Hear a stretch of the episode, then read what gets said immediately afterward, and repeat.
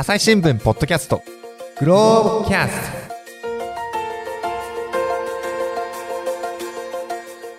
朝日新聞の木田光です。え本日のゲストは文化部の増田愛子さんです。よろしくお願いします。よろしくお願いします。はい。えっ、と、身近な話題から世界を深掘りするグローブキャストということで、本日のテーマは何でしょうか？えっ、と、アートと老いです。いや、なかなかちょっと私の中では結びつきづらいこの二つのワードなんですけど、老いとアート、このテーマ関心を持つきっかけはどんなとこだったんですか？そうですね。あの、もう亡くなられてるんですけど、演出家の蜷川幸雄さんが、はい。あの、西の国埼玉芸術劇場という埼玉県の劇場で芸術監督をやってらして、そこで、まあ、満55歳以上の、まあ、特に演技経験を求めない、そういう方たちに、あまあ、公募して、埼玉ゴールドシアターっていうげ演劇集団を立ち上げたんですね。で、まあ、これを取材したことがあって、で、まあ、皆さん、その、んさっき申し上げたようにプロじゃないんですけど、はいまあ、人生経験を皆さんいろいろ重ねてらして、まあ、そういう記憶とか、そういうものを持った身体。だからこそ、こう、生み出せ、される迫力みたいなものをこう舞台から感じて、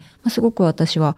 感動というか心動かされたんですけど、実際お話聞くと、今が私の青春ですとか、うんまあ、第三の人生だとかですね。あと、すごく重い病気をされたんだけど、もう一回舞台に立ちたいんだって思いで、奇跡の回復をしたんだってこう話してくれるおじい様とかもいらっしゃって、で、あの、まあ本当に皆さん生き生きしてらっしゃったんですね。うんこの、えっと、ゴール、埼玉ゴールドシアター2006年から、えーただ2021年末で、あの、一旦終わってしまったんですよね。そうなんですよ。あの、2016年に蜷川さんが亡くなられて、それからしばらく活動されてたんですけど、はいやっぱ同じようにコロナ禍があったりして、あとはメメンバーの方も、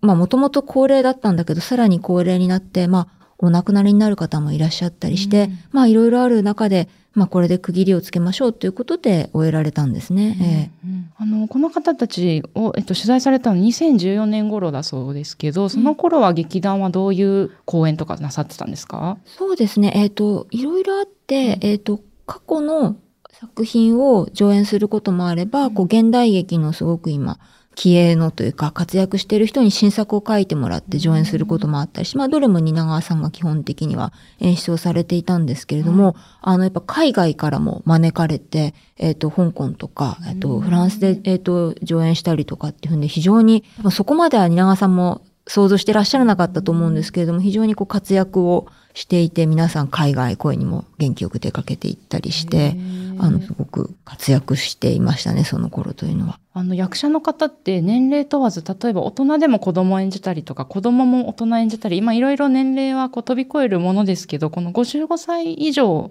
のみっていうとなんか公演とかあの物語って限定されたりするんですか？そのっていうわけでもなくなんですかまあね。、確かにそうですね。まあ、基本的には高齢者を演じることが多かったと思います。あとは、あの、蜷川さんってその高齢の方だけじゃなくて、若い人たちを集めた演劇集団も埼玉で持っていて、アネクストシアターって言ったんですけど、だから彼らと、えっ、と、このゴールドの人たちが共演する形でシェイクスピアの芝居を上演したりとか、そういうのをやってました。だから、どっちからかというと、若い役は、まあ、若い人たちがやって、年配の役はゴールドの人たちがやるみたいなケースがそこでは多かったですね。なるほど。で、あの、当時のですね、あの、舞台見られた感想をコラムでも書い書いてらっしゃいましたけど、特にこう思い入れのある舞台ありますか？そうです。まあ、どれも印象的だったんですけど、まあ、やっぱり忘れられないのは、こう、最後の、えっ、と、まあ、21年末に活動を終える時の最終公演でやった、水の駅というお芝居で、これ、太田翔吾さんという方が書かれた作品なんですけど、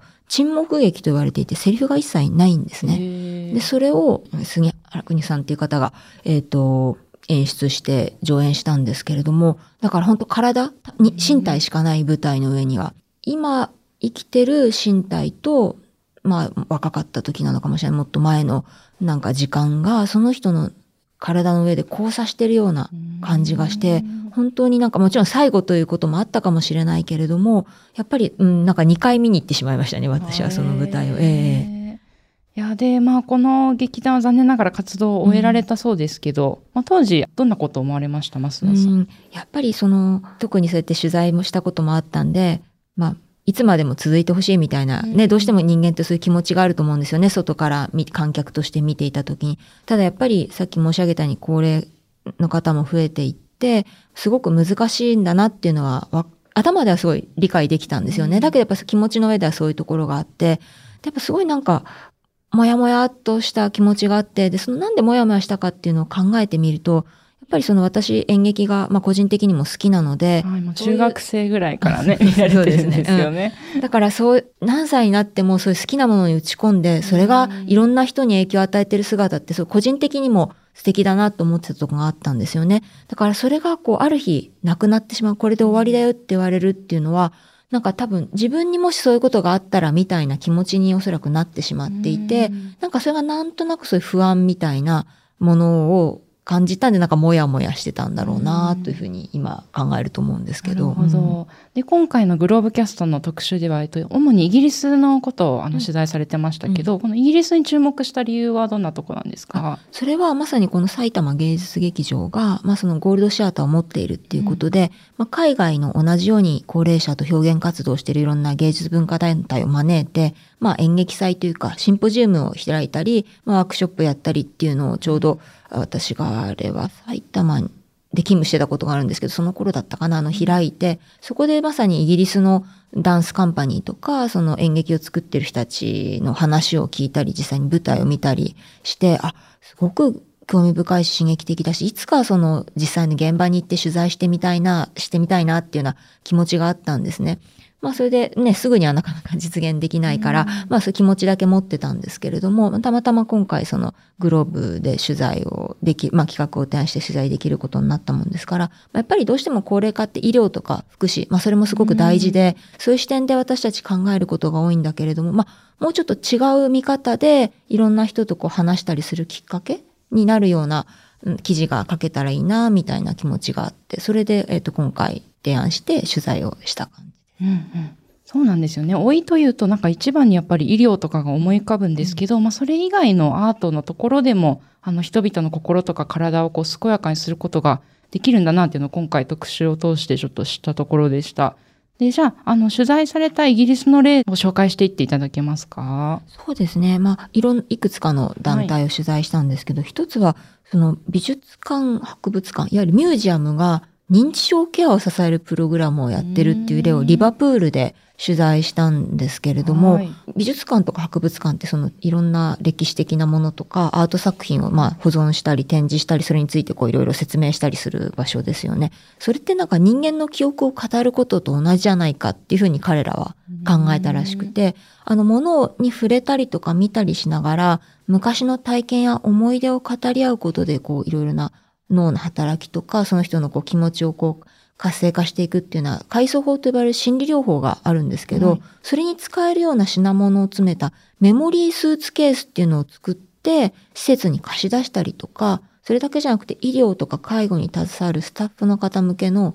講習会なんかも開いてるってそういう事例を取材しました。へえ。このスーツケースの写真がですね、グローブプラスの方に飛ぶと見れるんですけど、なんか中にはいろんなもの、旗とかですかね、広告なのかポスターとか、うん。いろんなものありますよね。これスーツケースどんなものが中入ってるんですか？なんかね、あの、いやっぱイギリスって、あの、移民の人も多いんで、いろんなこう文化とか言葉の背景を持ってる人も多いんで、あとか、まあ、興味関心ももちろん、あの、違ったりするんで、はい。20種類ぐらいあって、あ、そで、のえスーツケース自体が。自体が。で、見、見ると、例えばその文化に特有の楽器だとか、うん。あるいはその昔の雑誌とか、あとは、えーあなんか当時みんなが乗っていた自動車の模型とか香水とか、本当いろんなものが入っていて、ん。あの、バラエティ豊かな感じです。うんうん。これはあのその提携している博物館とかから集めてきたものなんですかね？博物館の所蔵品というわけではなくて、こういろいろ、あの、募って、こう、き寄付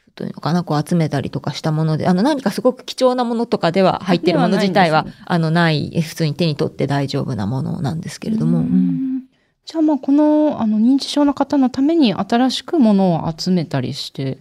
ていうおことそらく。まあ、多分、あの、そういうものも多いんだと思います。ええ。うん。で、あの、またこれ、あの、すごいなというかですね、まあ、しっかりしてるなと思ったんですけど、えっ、と、保健省の予算で始められたもので、認知症対策の戦略をもとに、まあ、そういう予算があって、その中からお金が出ているということで、まあ、しっかりこう、なんていうか、行政の中にも位置づけられたものなんですね。そうですね。あの、まあ、始まりはそうなんですよね。あうんの、やっぱり国とし当時の政府が、まあ、国全体として認知症ケアに、えっと力を入れなきゃいけないっていうことで、そのアートの、まあ、団体にもなんかそういうこう非常にイニシアチブを取るようなあのプログラムを作ってくださいっていう依頼で始まって、まあ、今もずっとそのお金がフルにそれの事業に対して出てるというわけではないということだったんですけれども、あの、そうですね、始まりは、その、いまあ、政府側からの、その、働きかけというか、あの、課題、そういうものがあって始まったっていうことうんうん。です。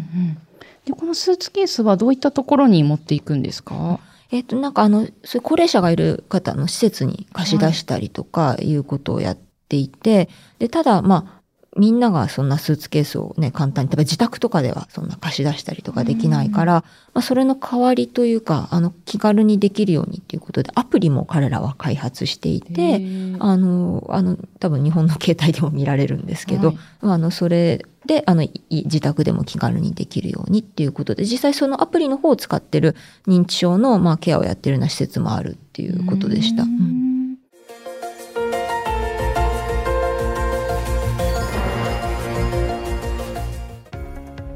私は朝日新聞歩きき。人工音声が伝える速報ニュースのポッドキャストです。通勤中でもお料理中でも運動中でも趣味の作業中でも何かしながら最新のニュースをフォローできます。あなたの知りたいニュースどこででも朝日新聞歩きき。たった数分で今日のニュースをまとめ聞き。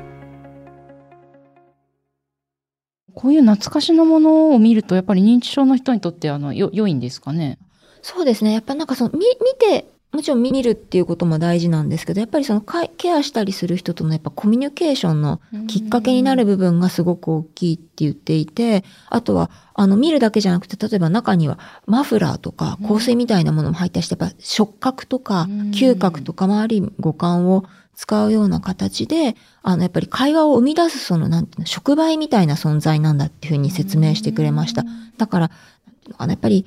その実際関わってる人はお母様が認知症で、どんどん今の記憶とかもなくしてしまわれる中で、どう、何を話したらいいんだろうっていうのはすごく、あの、悩んだんだけれども、こう、そういう昔のものとかを通じて、その、お母さんがお母さんだった、その人だったっていうことをこう感じながらコミュニケーションできるんだっていうふうに話していって、そのなんか本当きっかけなんだなっていう感じがしましたう。ん確かにこの香水とかもまた触るだけじゃなくて匂いを嗅いだりとか、まあ、いろんな方法で記憶って急に呼び覚まされますもんね。そうなんですよね。実際私が見たのは、その高齢者の方向けのあれではなくて、そのケアをしている方たちの講習会の様子をちょっとはい、見させていただいたんですけど、本当にね、あの、見るだけでパッて会話が始まるんです。あ、私これ知ってるわとか、あこの香水こうよねとかって、あ、だから、あこうやって、まあ、その、多分同じぐらいの世代の方たちで共通の記憶があったと思うんですけど、うん。あ、こんな風にして、こう、会話が生まれていくんだっていうのを、まあ、それはね、高齢者の方ではなかったんですけども、あのあたりにして、あ、なるほどっていう感じがね、ちょっとしたんです。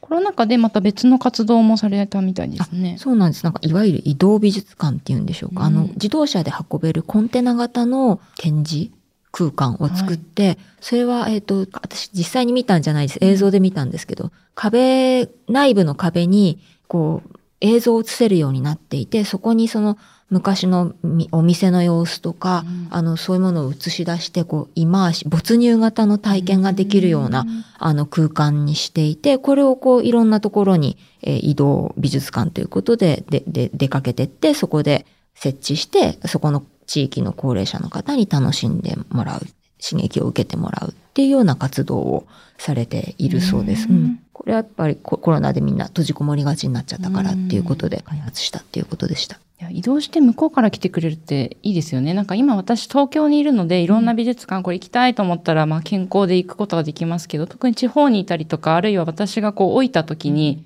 行きたいと思ってもこうなかなかアートとの距離が遠くなっちゃう物理的になっちゃうなと思うんですけどそういうところを埋めてくれそうですもんね。そうですね。まさにあのそういうことを目指してあの、うん開発されたっていうことでした。うんで、あの、先ほどサポートされてる方たち向けにも、あの、講習されてるってことでしたけど、これはどんなことをされてるんですか？そうですね。私が見たのは、あまあ、そのメモリースーツケースをどうやって使ったらいいのかっていうようなことを実際にそうやって触ったりしながら体験してもらったりっていうのとか、あとはその実際、あまあ、介護している人とか、ケアスタッフとか、あと認知症にかかった方のその実際の体験とか証言をもとに作ったまあ、再現ドラマのようなものを見て、で、それを見た上でみんなで、あ、こういうこと自分の現場にもあるねとか、どうしたらいいのかなみたいなことを会話したりとかっていう、そういう内容で、それを美術館や博物館でやるの？ってちょっと思うんですけど、でもそういうことをやっていて、あすごくあの新しいアプローチだなっていう感じがしました。うん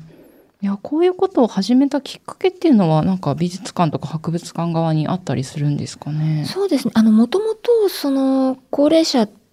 やなんかやっぱりこう若い人向けにいろいろやろうとかっていうのについ行きがちなんだけど、やっぱり高齢者にも来てもらわないといけないよねっていうことで高齢者向けのプログラムは力を入れていたそうなんですねもともと。それで、まあそういう中でさっきあのお話ししていただいたように、その政府からの働きかけっていうのがあって、じゃあこれやはり取り組もうということでやったっていうことでした。うん、やっぱりその、なんていうのかな、みんなが大切にしてきたアート作品とか、いろんなものを保管するっていうのは大事な役割のはずなんだけれども、やっぱその役割をどう社会に向かって生かすかっていうのは常に今の社会にこう、こうしていかなきゃいけないんだみたいな、そうしないと忘れ去られちゃうよねっていうのは、やっぱそういう文化芸術団体としての、うん、危機感言うと大げさですかね。でもやっぱりそういう気持ちも、あの、同時にあったんだっていうふうにお話をしてくださいました。うんで、またこれ劇場のカフェでですね、あの、そういう集う場所を作ってる取り組みも取材されてました、ね。ミートミーっていう。そうなんです。うん。ロンドンの中に地域にある小さな劇場なんですけど、はい、そこの劇場が、あの、劇場だけじゃなくて、いろんな文化芸術団体に部屋も貸し出したりしていて、そこに拠点を置いている芸術団体と一緒になって、週1回アーティストも招いて、地域の高齢者の方が絵を描いたりとか、コーラスの練習をしたりとか、うん、まあいろいろなんかプログラムは時々であるらしいんですけど、そういうまあ、うん、アートクラブ活動みたいなのをやってるっていうのを取材しました。取材された時はどんな活動されてたんですか？そうですね。なんかね、次の月に、えっと、ダンスパーティーを開くで、そのため、その、えっ、ー、と、テーマが、あったかいとか心地よいっていうテーマなんで、それをイメージした絵やこういろんな飾りを作って、あの部屋を飾りましょうということで、みんながあの編み物したりとか、絵を描いたりとかしてて、あとコーラスの練習もしてましたね。ヒアカムザさんがなんかを練習してて、すごい素敵でしたけど。うん。で、あの、どういうきっかけで皆さんここに来られてるんですか？えっ、ー、と、なんかそれはいろいろで、うん、あの、お医者さんとか、まあ、ケアワーカーみたいな人たちが、この人はその、まあ、身体の不調とかだけじゃなくて、こういう誰かと関わった方がいいよねっていうことで、まあ、処方箋のようにですね、そうやってここに行った方がいいですよって進めてきた人もいれば、知人に勧められてきたとか、あるいは聞くとやっぱりご家族から問い合わせがあってとかっていう方もいて、まあそういうふうに、まあいろんな人に勧められてきたっていう人が多かったですね。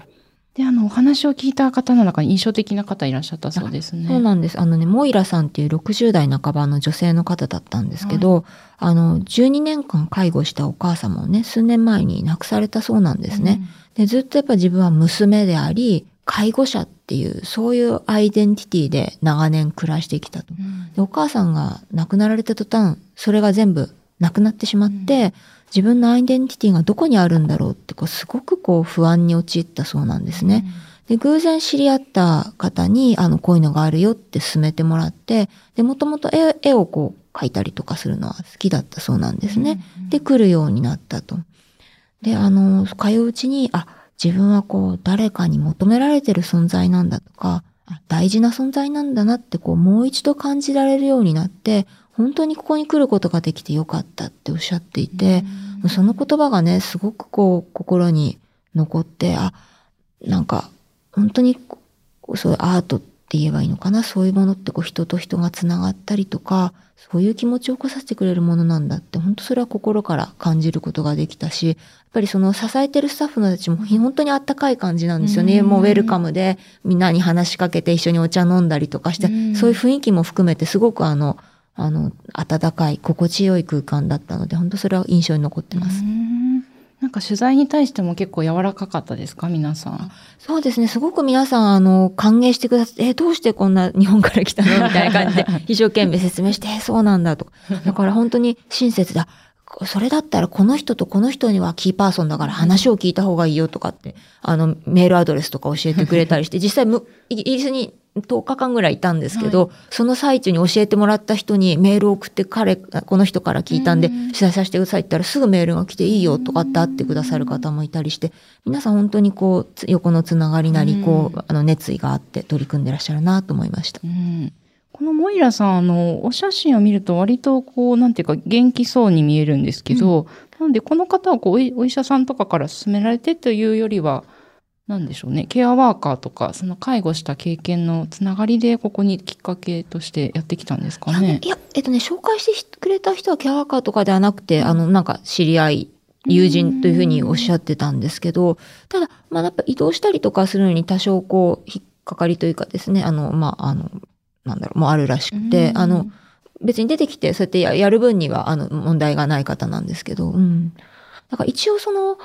あの、ケアし、介護施設とかではないので、自分でご飯を食べられたりとか、薬を飲んでる方、自分で薬を飲めたりとかっていう、そういうことが基本ではあるんですけど、ただ、あの、まあ、ケアするスタッフさえいれば、認知症の方とかも、あの、場合によっては受け、受け入れてるんだっていうふうな説明を、うん劇場の方はしてくださいました。なるほど。現在の利用者さんは、えっと、60から90代で60人ぐらいということですけど。そうですね。あの、毎週60人来るわけじゃなくて、あの、うんそう私行った時冬なんで、やっぱ冬は少ないわよねとか言ってましたけど、一応登録してる人が60人ぐらいいるっていう話でした。でも確かにそういうこう介護施設とかに入ればまたそれはそれでケアを受けられるんでしょうけど、入りはしないんだけど、この方のようにちょっと孤独感があったりとか、なんか病院と家の狭間というか、なんて言うんでしょうね。病院にまではまだ、あの、病院とか介護、そこまではつながりきれてないんだけど、で、周りからもちょっと元気そうにも見えるけれど、実は内側にちょっと寂しさとか感じてる、まあそういう間間の方たちがなんか来やすい場所なのかなってお話聞いててちょっと思いましたね。そうですね。ここに来るのは施設に入っている方ではなくて、まあ、あの、地域で自宅とかで暮らしている方が基本だったかと思いますね。で、まあやっぱりお一人、まあモイラさんもお一人で暮らしてるってことだったんですけど、まあやっぱり孤立してしまいがちで、特にやっぱコロナの時は全然人と触れることもなくてっていうふうに皆さんおっしゃってて、やっぱりだからそういう方、こう、なんていうのかな、こう、埋没してしまいがちかもしれないけれども、そういう方たちとつながって、あの、こういう場所を作ろうっていうことで、まあ、やってらっしゃるっていうことでしたね。うんうん。利用料とかもちょっと細かいですけど、どのぐらいかかるんですか？えっ、とね、これは、これじゃあ私からご紹介します。えっと、記事によるとですね、コーヒー、紅茶代などとして、まあ、原則1人当たり1日3ポンド。で、まあ、日本だと560円ぐらいを支払うと。おお得というか、まあ、そんなにこう高くもなく、ね、ワンコイン近くでいけるということですよね。そうですね。まあ、まあ、払える方には払っていただく。まあ、なかなかいろんなことで難しい場合はいろいろ相談に応じたりして、その、そこで払えないからごめんなさいとかっていうことではなくて、いろんな人を受け入れたいっていうことで、うん、やってらっしゃるみたいでした。ただやっぱりその、財源としてはね、いろんな女性とか、そういうものを得ながらやっていかなきゃいけないので、今非常に、こう政府系の、まあ公共的なお金も厳しい中で、あの、うんま、前やってたことができないとか、ちょっとそのいろんなプログラムを限らなきゃいけないみたいなこともあったりするけど、まあ、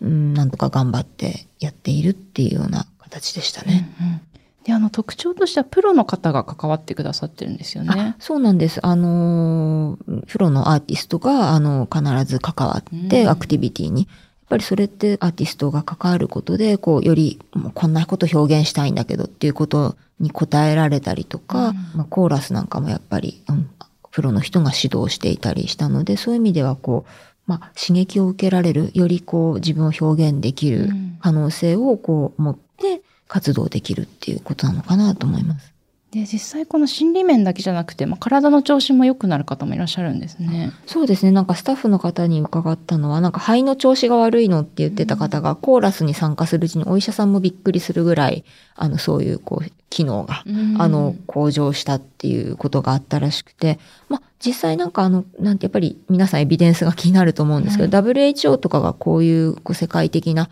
いろんなそういうアートとうん老いについての活動の研究をまとめたりする報告書も出ていて、それによるとやっぱりこう本当に機能的な部分でこう、まあ、音楽とか美術に関わるっていうことはプラスの作用があるんだっていうような報告も出たりしているので、実際まあそういう例があるんだなとお話を聞いて思いました。うんうん朝日新聞ポッドキャスト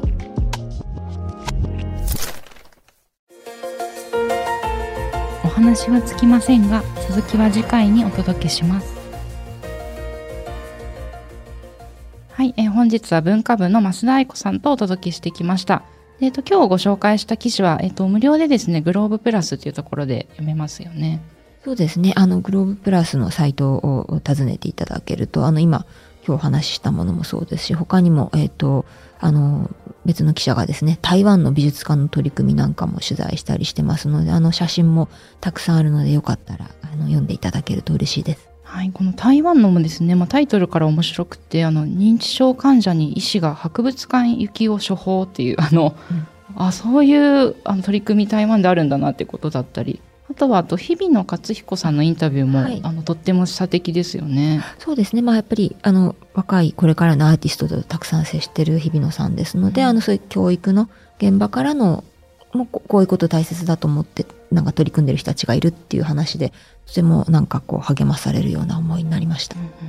ぜひ、あの、リンクから、あの、飛んで読んでみていただけたらと思います。あ本日はありがとうございました。ありがとうございました。えリスナーの皆様番組を最後まで聞いてくださりありがとうございました。今後も朝日新聞ポッドキャスト番組を続けるためお力添えいただけると幸いです。えーご使用のアプリから番組のフォロー、レビューをお願いします。えー番組をですね、スクロールやタップしていくと説明文が現れますので、そちらに、えっと、いろいろな各種リンク貼っております。えーお便りフォームというリンクもありまして、こちらからご意見やご質問もお待ちしていますので、ぜひ、えーリンクをタップしてみてください。朝日新聞ポッドキャスト朝日新聞の木田光がお届けしました。それではまたお会いしましょう。